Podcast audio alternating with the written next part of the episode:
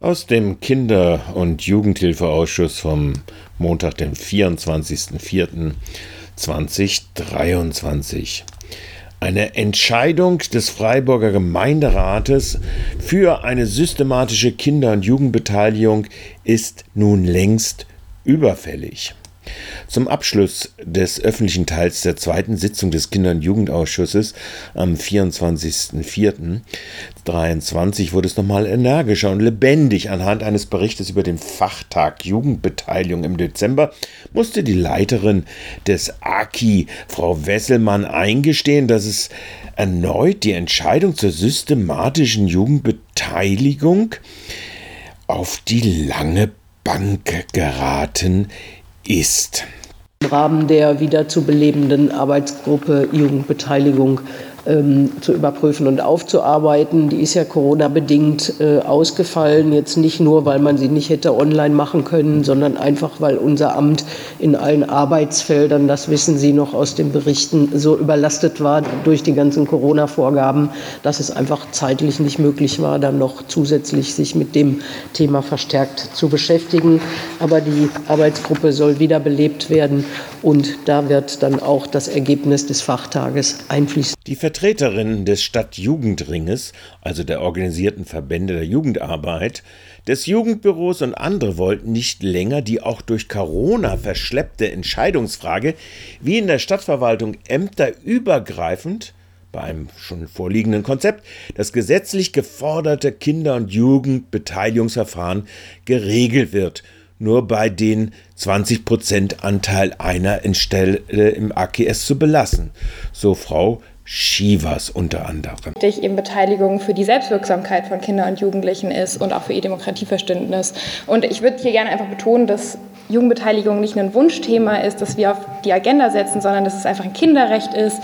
Artikel 12 der UN-Kinderrechtskonvention, die Deutschland ja auch ratifiziert, unterschrieben hat, garantiert, äh, dass Kinder beteiligt werden. Kinder haben ein Recht darauf, ihre Meinung zu allen Angelegenheiten zu äußern. Und Artikel 12 Absatz 2 der Kinderrechtskonvention betont, dass das auch insbesondere auf die Verwaltung zutrifft. Jetzt können wir natürlich sagen, ja, Völkerrecht ist ja nicht bindend. Zum Glück haben wir ja die Gemeindeordnung in Paragraph 41a, die eben auch nochmal sehr klar macht, dass ähm, Jugendliche, Kinder und Jugendliche beteiligt werden müssen. Also es geht um anerkanntes Menschenrecht und ähm, da ist für uns einfach sehr klar, dass wir in Freiburg effektive Partizipationsmechanismen brauchen durch ein holistisches Konzept.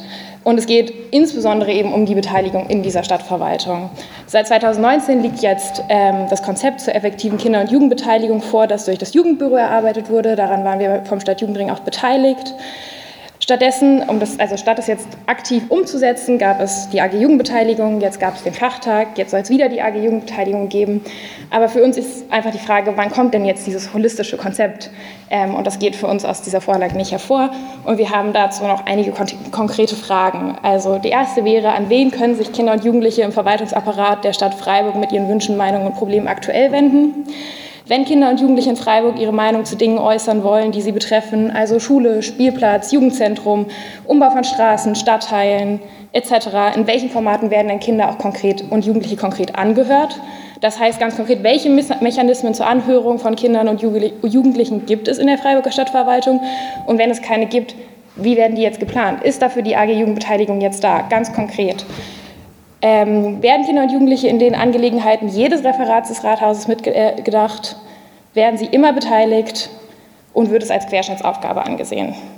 Und zuletzt möchten wir da auch, äh, auch sagen, dass es eben nicht nur um die Beteiligung von Kindern und Jugendlichen geht, deren Eltern sich informieren können, deren Eltern sich für sie einsetzen können, sondern eben auch für die ganz marginalisierten Kinder und Jugendlichen unserer Stadt.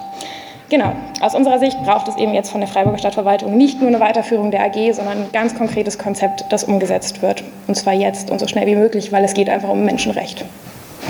Vielmehr sei neben der Umsetzung eines schon 2017 erarbeiteten Konzeptes eine zentrale Bestelle einer Beauftragten im OB-Büro für alle öffentlichen Beteiligungen der Kinder- und Jugendarbeit überfällig, wie es in der Vergangenheit ja auch bei der Frauenbeauftragten erfolgreich praktiziert worden ist. Redeliste Ähm, ja, ich möchte nochmal auf die Relevanz einer Koordinierungsstelle Öffentlichkeitsbeteiligung eingehen.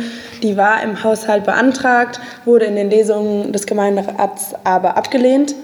Und ähm, da sich derzeit offensichtlich niemand um das Thema Jugendbeteiligung kümmern kann, ist es für uns unfassbar relevant, dass es diese Stelle gibt. Und zwar nicht nur im Baudezernat, wie es aktuell der Fall ist, sondern als Querschnitt durch alle Dezernate.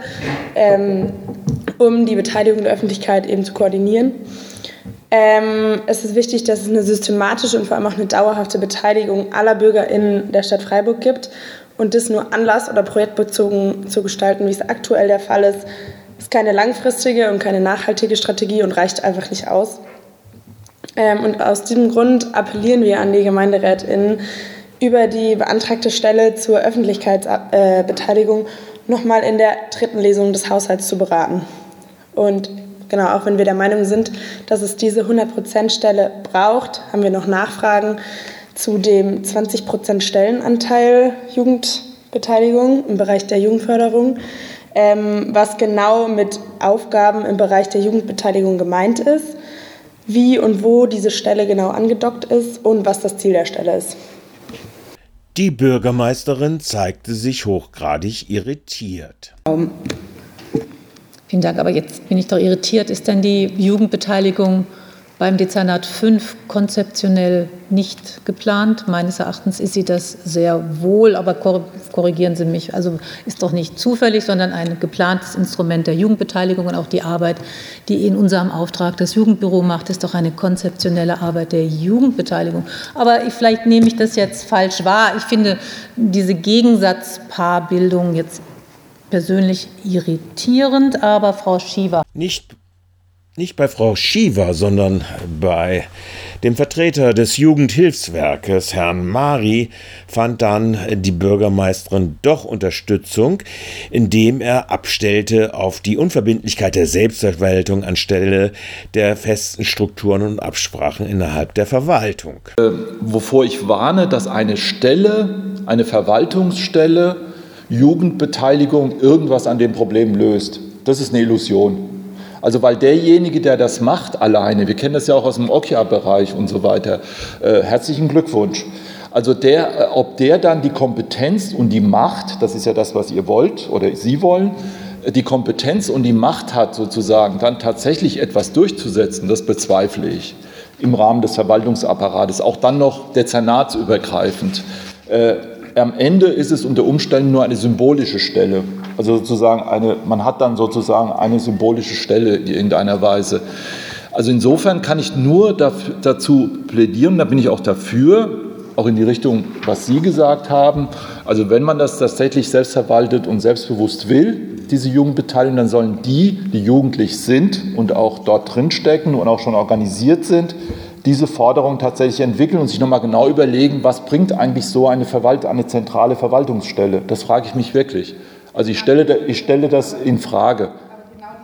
Doch auch von ihm ließen sich die Vertreter der Jugendverbände und äh, des Jugendbüros nicht die Butter vom Brot nehmen.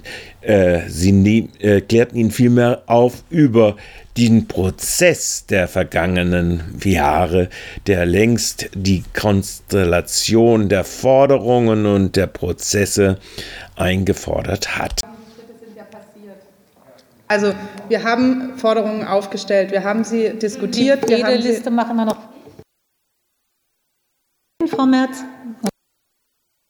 Also wie gesagt, die ganzen Schritte sind passiert. Wir haben die Forderungen aufgestellt, die wurden an den OB und an die Verwaltung geschickt, die wurden äh, mit der Verwaltung angefangen zu diskutieren. Der Prozess ist Corona-bedingt abgebrochen. Die Ergebnisse wurden auch der Politik kommuniziert. Also alle von Ihnen genannten Schritte sind passiert.